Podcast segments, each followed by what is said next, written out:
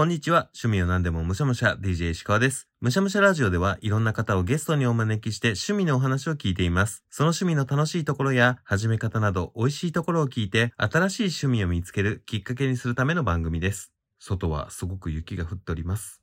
今ご説明したように、むしゃラジはインタビュー番組なので、パーソナリティをやっている DJ 石川の話というのは、まああんまり自らする機会というものはないです。ただ、こうも思うんですよ。インタビューをすることで、その人のどこに興味を持っているのかっていうのは、結構見えてしまっているんじゃないかなと。人に質問をすることで、その答えにリアクションをすることで、僕の内面っていうのも結構出てしまっているんじゃないかなって思うんですけど、どうでしょう？というわけで、本日は立場が逆転している回となっております。それでは本日もいただきましょう。DJ 石川のむしゃむしゃラジオ。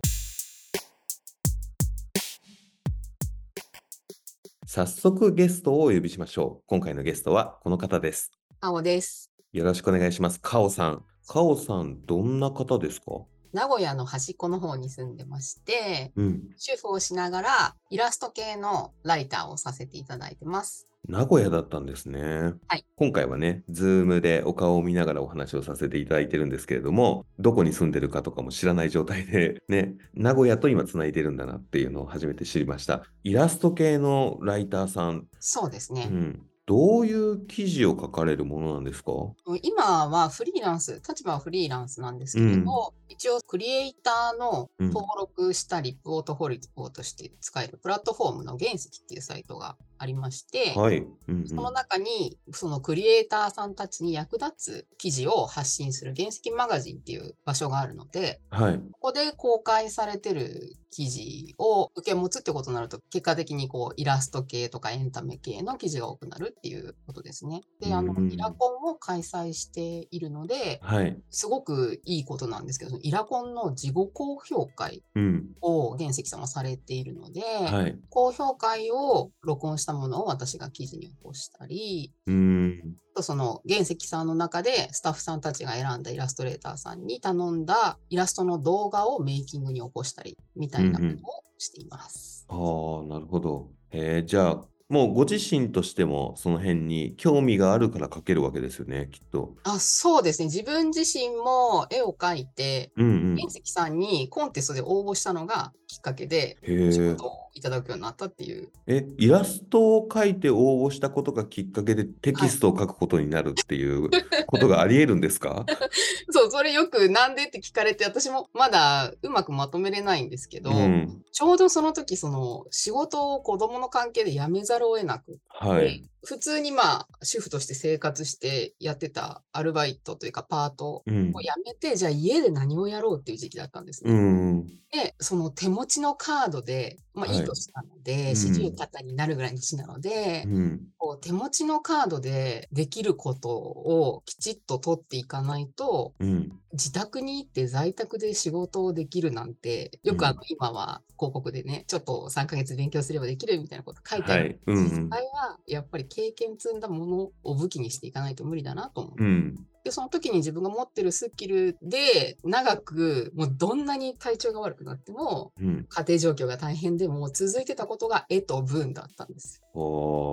で、まあ私の持てる得意なカードもここかなっていううんうん。ね、当ては決めていて、で、まあちょっと 人生折り返し地点なので、もうやりたいことしかやりたくないモードになって、絵をもっと、その時もフリーランスでちょいちょいお仕事してたんですけど、うん印刷を作ったり、ちょっとカットを書いたりはしてたんですが、ちゃんとこれを本腰にしないとっていうので、勉強は、うんまあ、してたんですけど、実際すぐに多分お金になるというか、仕事をいただけるスキルがあるのは、需要があるのは自分の文章スキルの方かなと思ってうんうんいるんです。ぼーっとなんですけど、本当に。うん。でそこで原石さんでそのマガジンをやるので、うん。記事のお手伝いしてくれる人いませんか？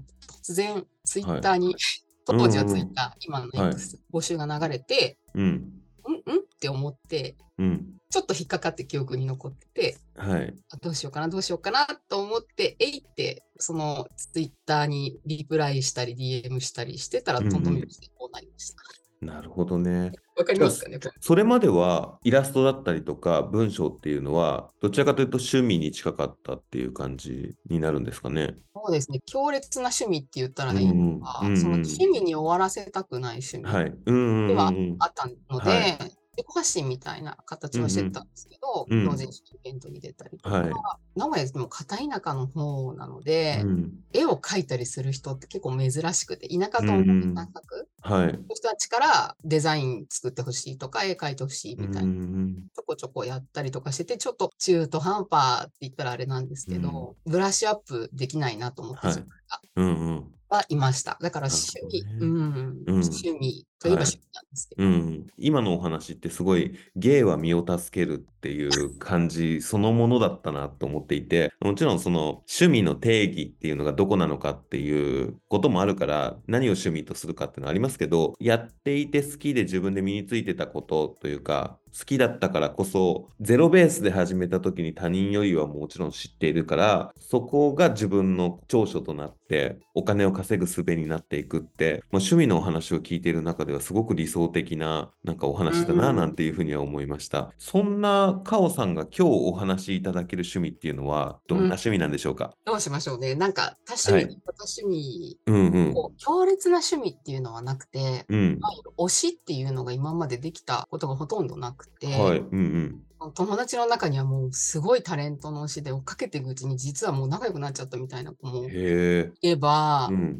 もう亡くなってるような有名な人物を追っかけすぎて学者級になっちゃった子とかいるん すで、周りすごいですね。周りがすごいです。できればご紹介したぐらい。はい。その人たちに比べるとふわっとしてるんですけど、うん。まとめれるとしたら、インタビューやメイキング、うん。今やってるお仕事にあとインタビューやメイキングがもともと好きなんですよ、うん趣味で。うんうん。熱く誰か一人を押すことはないんですけど、はい。今回の石川さんもそうですし、気になると、まず背景から掘り下げる。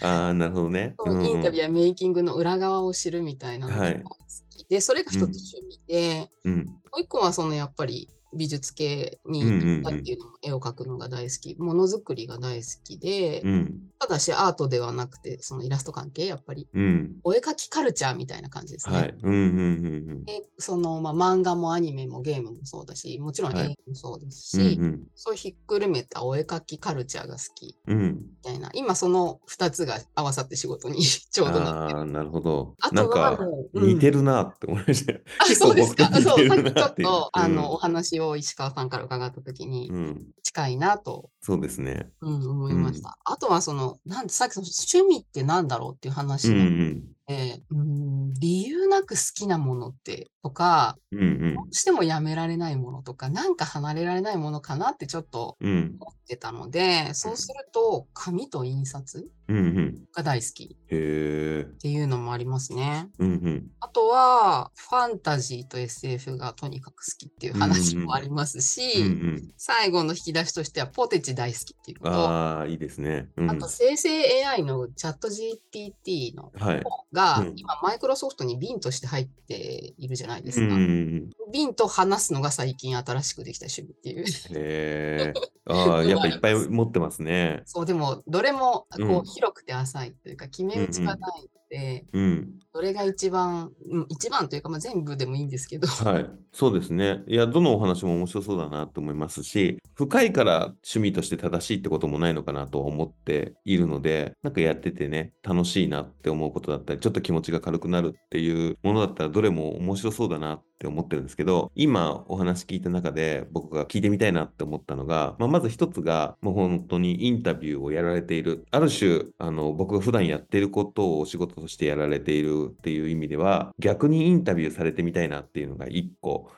もしくは、紙と印刷っていうのもすごく気になるなって思っていて、そんなに紙カルチャーじゃなくなってきてる世の中で、うん、でも、むしゃらじというポッドキャストを始めてから、うん。むしゃらじの名刺を作ったりとか、ステッカーとかを作ることがあって、ね、安かろうがいいとは限らないっていうことを、そこで経験したのもあって、あそっちも興味はあるなと思ってるんですけど、どっちの方が話しやすいですか、いや、どっち、どっちでもいいです。よ。どっちが、そうですね、聞いてる人に持って帰ってもらえるものが多いかなとは思いますけど、うん、そしたら、うんうん。もし可能なら、僕はインタビューをしていただいて、はい。カオさんのインタビューテクニックの中からムシャラジにこう、え今後入れられる要素を探りたいなって思うんですけど、いいですか？あでも、インタビュアーとしての技術は本当になくうんて、うん。あのなんだったら人がインタビューしてるときに、ちょっとつい補足でちゃちゃ入れて、はい。うんうん。それを記事に起こすみたいなところ。はい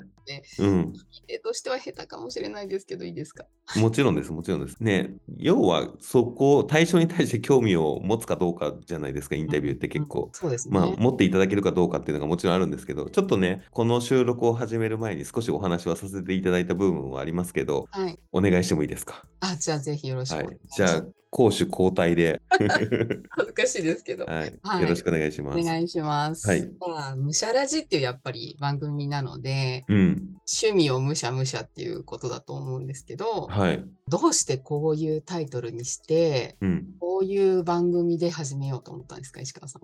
あータイトルとコンセプトだと、コンセプトが先に決まったんですけれども、ちょっとした理由があって、ポッドキャストを始めようってなった時に、一人で喋る。なんか相方を作るっていう印象がその時にはなかっったんで、一人でやっていく上で、まあ、最低1年間は続けたいなって思っていたんですけれども、一人で、一人喋りで1年間続けるほどネタを出すのは難しいだろうなって思ったので、誰かにネタを持ってきてもらう形式にしたいなって思ったんですね。で、ゲストを呼ぶ上で、ゲストの方が話しやすいものがいいなって思ったんです。で、本当趣味って一番話がしやすいかなとも思ったのは、その浅くても深くてもいいから、趣味って言えるかと言えるかどうかわかんないけど、なんていうふうに言う人もたまにいますけど、何かしらを好きっていう気持ちは絶対にあるかなと思ったので、本当、あの、浅くても深くても、お金使ってても使ってなくてもいいから、その趣味のこと話してくださいだったら、なんとか人を集めて1年間やれるんじゃないかなって思っったので、で、その趣味を聞くというコンセプトにして、あのタイトルを考えるときに、じゃあその趣味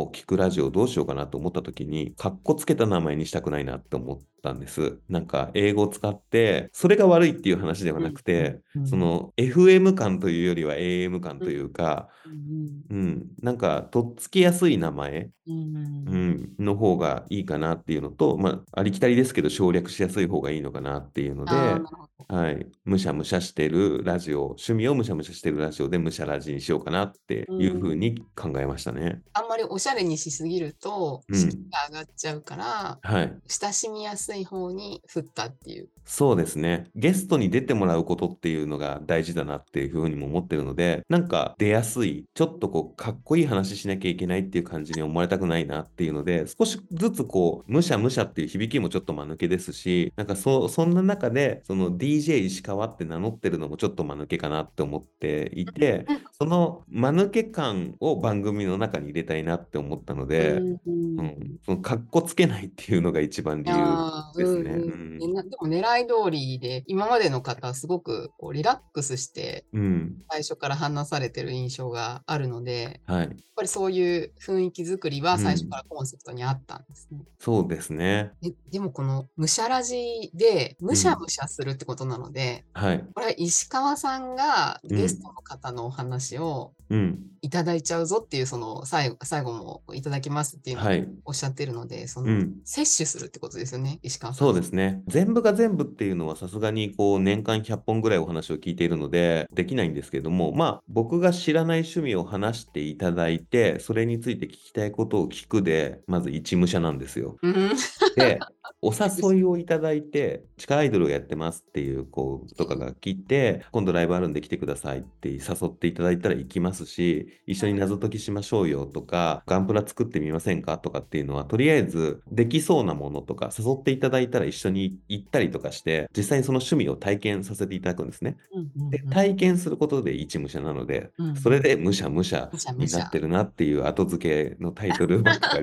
でも、うまい後付けに、うん。2回全部を繰り返せるわけじゃないけど、極うん力そういう姿勢でいたいよっていう。そうですね。食わず嫌いをあんまりしたくないなとは思っていて、生きていると興味があっても、タイミングとかチャンスがなくてハマれないものって結構あると思ってるんですけど、なるべく逃したくないんですよ。うんだからね、そこまで興味がなかったアイドルにライブがあるから一緒にチケット取りませんかって言って一緒にチケット取って行かせていただいたりとかしても、その後すっごいハマるっていうことはなかったですけど、やっぱりり見てみてよかったなと思うし、ストリップ劇場とかもお話しいただいた時に、あ、そういう世界なんだって思って、でも、やっぱり自分からは行ってなかったんですけど、行きませんかって誘っていただいて一緒に行ったら、あ、こういうエロっていうイメージがすごいあるけれども、芸術の要素がこんなにあるんだとか、なんか、行かなきゃわからない固定概念っていうのを崩してくれるので、うん、そういう意味ではやっぱり行った方がいいんだろうな、全部体験した方がいいんだろうなって思います。ああ、でもスムーズに、そのふ普通話を聞くだけだったら、うん。壁を作っちゃうような趣味でも、うん。先にその好きな人での話を聞いて、例えばストリップだったら、え、ストリップってなるところ、好きな人が様式美を教えてくれる。うん、そうですね。そのまま、そのリスナーさんと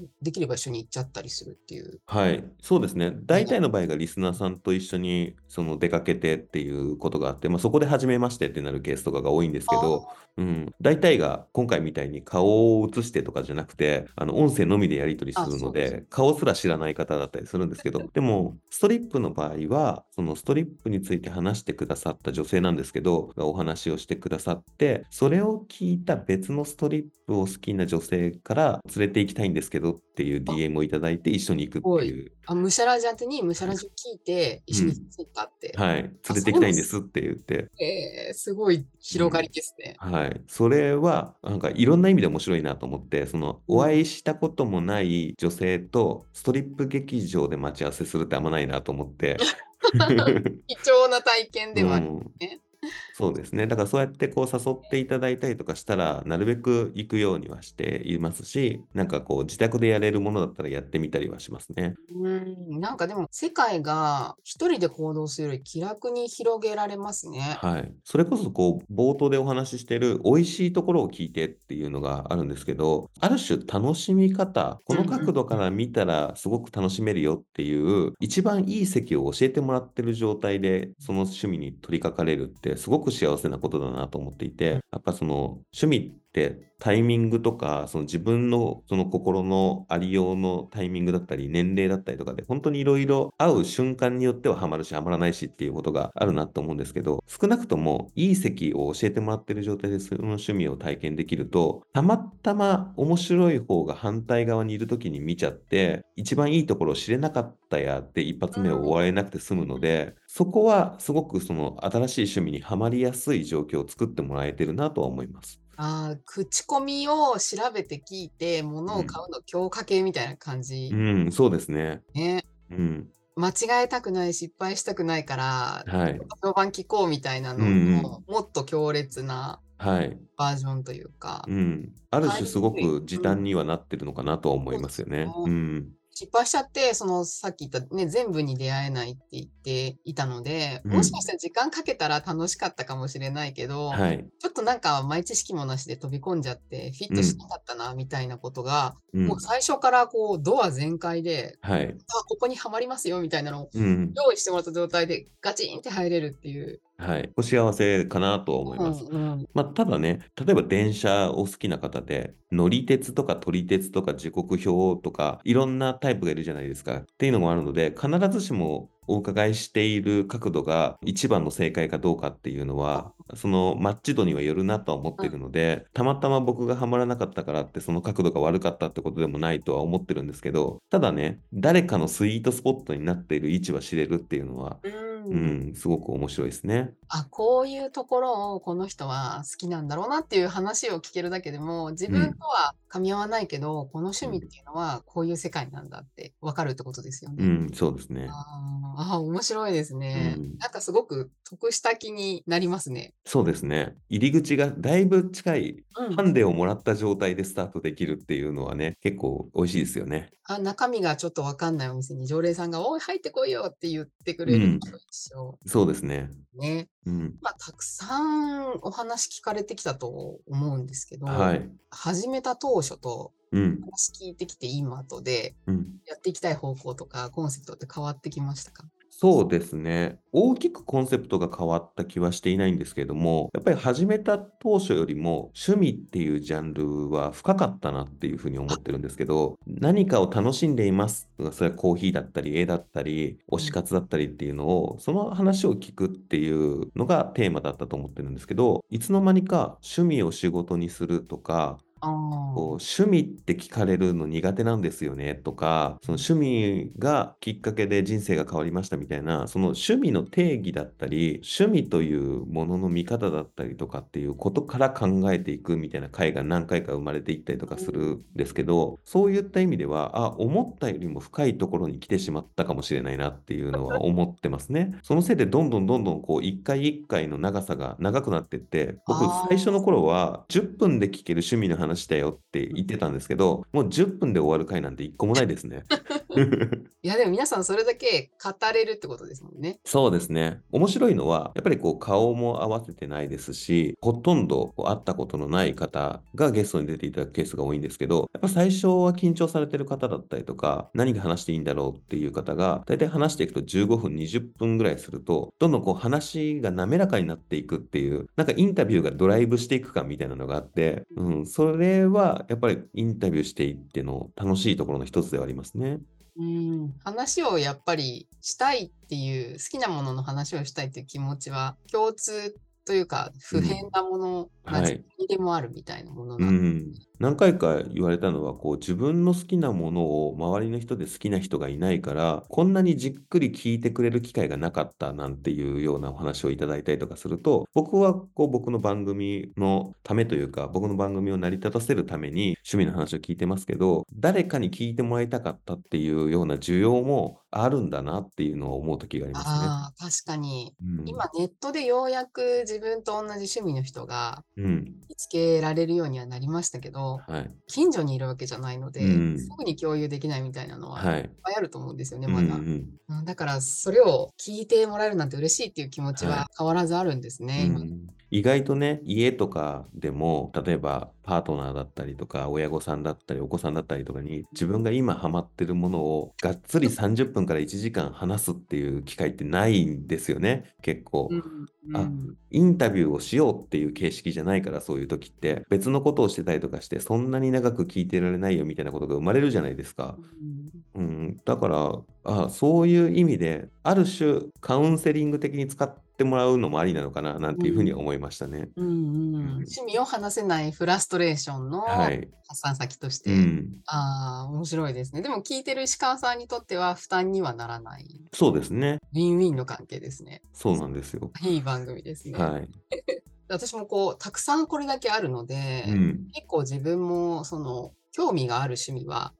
たくさんあるんですけど、はい。興味がないところに本当に興味が持てないうんうん。ことがあるんですけど、そのたくさんこんだけあると、必ず自分にフィットする番組がいくつか見つかるみたいな状態になってるので、うん。まずそこからむしゃらじたくさん聞けますし、はい。むしゃらじ聞き慣れてくると、今度、まあ、じゃあウォーキング、日々のウォーキングの BGM に組み込もうかなってなると、勝手に自動再生されていくと、うん自分の興味ない趣味もはい。あの再生されるんですけど、やっぱり好きな人の話って入ってくるというか、うんうん。そんな背景があったんだみたいなので、はい。興味が広がるので、うなんかすごくん。いい番組だなと思いそうですよね。なんか。聞いていると、多分、むしゃらじって全部をまんべんなく聞くタイプの番組ではないとは思っているんですけど、もちろん興味がある話から一回聞いてみてもらってうん。っては思ってるんですが、慣れてきたら、興味のないものこそ聞いていただきたいなみたいなところはやっぱりあって、僕も興味がないというか、もともとお話を聞くまで知りもしなかった趣味、その世界があるんだっていうことを聞いて、こういうふうに楽しんでる人がいるんだなとか、こんな世界があったんだなって知れることが面白かったりするので、またちょっとね、ベクトルが違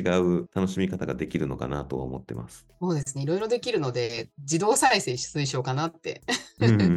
勝手にその自分が選ばない番組もランダムはい。で楽しいかなって思いうました。ん。むしゃらじのこれから今後の展望というか、はい。これからどうしていきたいみたいな方向性はありますか？それとも、うん。こう、流れに任せていきたいとか。うんそうですね。ベースはもう積み上げ式だと思っているので、このむしゃらじで趣味を聞いていくっていう活動を重ねて重ねていった先に、そこから見える景色はどう変わってるのかなっていうことなんですけれども、そうですね。褒められたいですね。あのいい番組ですねそう、そうですね。いい番組ですね。もそうですし、話してて楽しかったです。もそうですし、なんかこう、なかなかそういう機会ってなかったりするんですけど、やっぱ、あそう承認欲求、プチ承認欲求を満たしてくれるようなことがあるといいなとは思います。なんか、ポッドキャストのイベントって、ポッドキャストアワードっていうのが年にあええ1回あって、1月31日で投票終わっちゃうんですけど、まあ、リスナーさんの投票で上位に上がるとかで表彰されるとか以外は、まあ、あんまポッドキャストで評価される機会っていうのはそんなないんですよね。で、もちろん収益でお金稼げるわけでもないので、あの、YouTube の再生回数とかみたいな感じで、1再生いくらとか全く今のところなくて、うん。それも別に番組のフォロワー数が足りてないとかじゃなくて、何万人いようがその状態なので、そういうのが全くない。誰かが面白いよって言ってくれたりとか、うんすごいいい活動だねって言ってくれたりとかするのがもらえると嬉しいなっていうのはありますね。ポッドキャストはそのコメントというか、感想を送るはあるんですか、私ちょっとそういう行動的に使ったことがなくて。ああ、そうですね。もし、ポッドキャストのリアクションをするってなると、まあ、X で、その番組の、あの、ハッシュタグが大体あるので、つけてつぶやいていただく。もしくは、Apple Podcast には、あの、レビューをするところに、その番組のレビューを書くところがあるんですね。Spotify とかだと、星をつけるのみなんですけあど、そうですようね。ん。あただね、このレビューはみんななかなか増えないって言ってね、そうなんですそうか。なんですよ。わざわざやっぱりその音楽再生してるソフトで手を止めて感想を送るはしない？うん、その印象はありますね。まあ、もうそれは、それこそ、めちゃくちゃ有名番組になったら数とかは多かったりするので、その全体の聞いていただいてるうちの何パーセントの方かがやるみたいな感じの、になってきてるとは思うんですけど、うんうん、1週間全然数字変わらなかったりしますからね。じゃあ、石川さんたちへのご褒美は、まあ、ランキングに乗るそのうんアワード、うん、はい。で番組に投票するんですか？番組ではそうですね。そのポッドキャストアワードっていうサイトがあって、そこのサイトでおすすめの番組みたいなのを入れていただくこと、ところがあって、あ、なるほど。うん、そこで投票していただければって感じですね。じゃあ、そこの投票でムシャラジに投票するか、はい。あとは X でつぶやいたり、YouTube でコメントしたりっていうのが、うん、石川さんへのご褒美にそうですね。なるってことですね。はい。じゃあ、私は今回ちょっと前の回の感想をうん。X でつぶやいたのがきっかけで読んでいただいたんですけど、うん。まあ、その方法は成功法だったっていう。あ、そうですね。それは一番僕が見つけやすくなるので、あうん、やっぱね、番組を知ってくださっている方の方が、どういうことをするのかが分かってるから、ゲストに出る出ないがジャッジしやすいかなっていうのもあるので、うん、で興味がある方は SNS 感想をガンガン送ってみると、はい。石川さんから反応が来るかもしれない。うんで、出ましょうっていう話になります。ね、驚きました。はい。ありがとうございます。一通りインタビューとしてははいこれくらいなんですけれども、うんまだ石川さんの方から話し足りなかったここがあるみたいなことうんうんいや、でもすごい、始めた時と今とでのその気持ちの変化だったりとか、違うなって思ったこととかっていうのは、ちょっと今後のムシャラジのインタビューに入れたいなって思いました。うんうん。あんまりそこ入れてなかったかもしれないな。こう、きっかけと将来とっていう、スタートとゴールみたいな感じの話は結構させていただくんですけど、それによるこう、心の変容みたいな感じのも、趣味としてはやっぱり聞いておいた方がいいなって思ったので、めちゃくちゃ参考になりました いえいえ。ありがとうございます。うんはい純粋にやっぱり気になるので、うんうんまあむしゃむしゃするとね、味覚が変わってくるじゃないでうすか。ん。その上でもっと美味しいものが欲しくなるのか、もっと珍しくない欲しはい。なるものが、ね、なるのか、うんグルメになるのか、い最初から初心が変われないのかみたいなので、うん。その人の性格とか資質が出るかなと思って、はい。気になりました。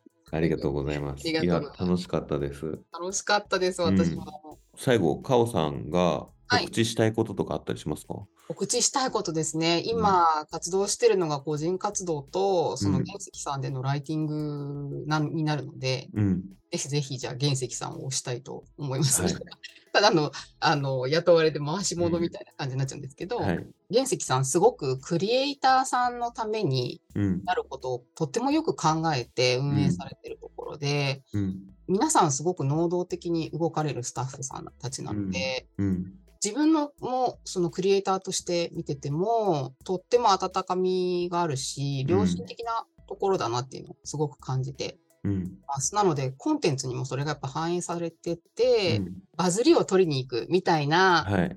鮮やかなことを狙わずに、うん。ちゃんと見る人の身になることをしようっていう方針が、自分がライティングに込める気持ちとすごく近くて、うん。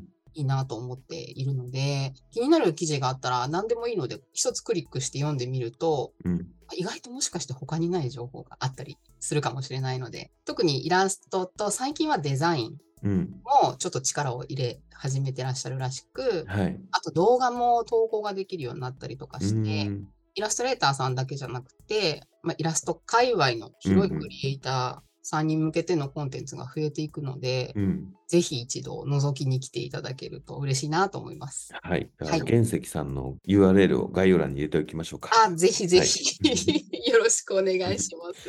いやー、楽しかったです。はい、こちらこそ、かおさん、今日はありがとうございました。ありがとうございました。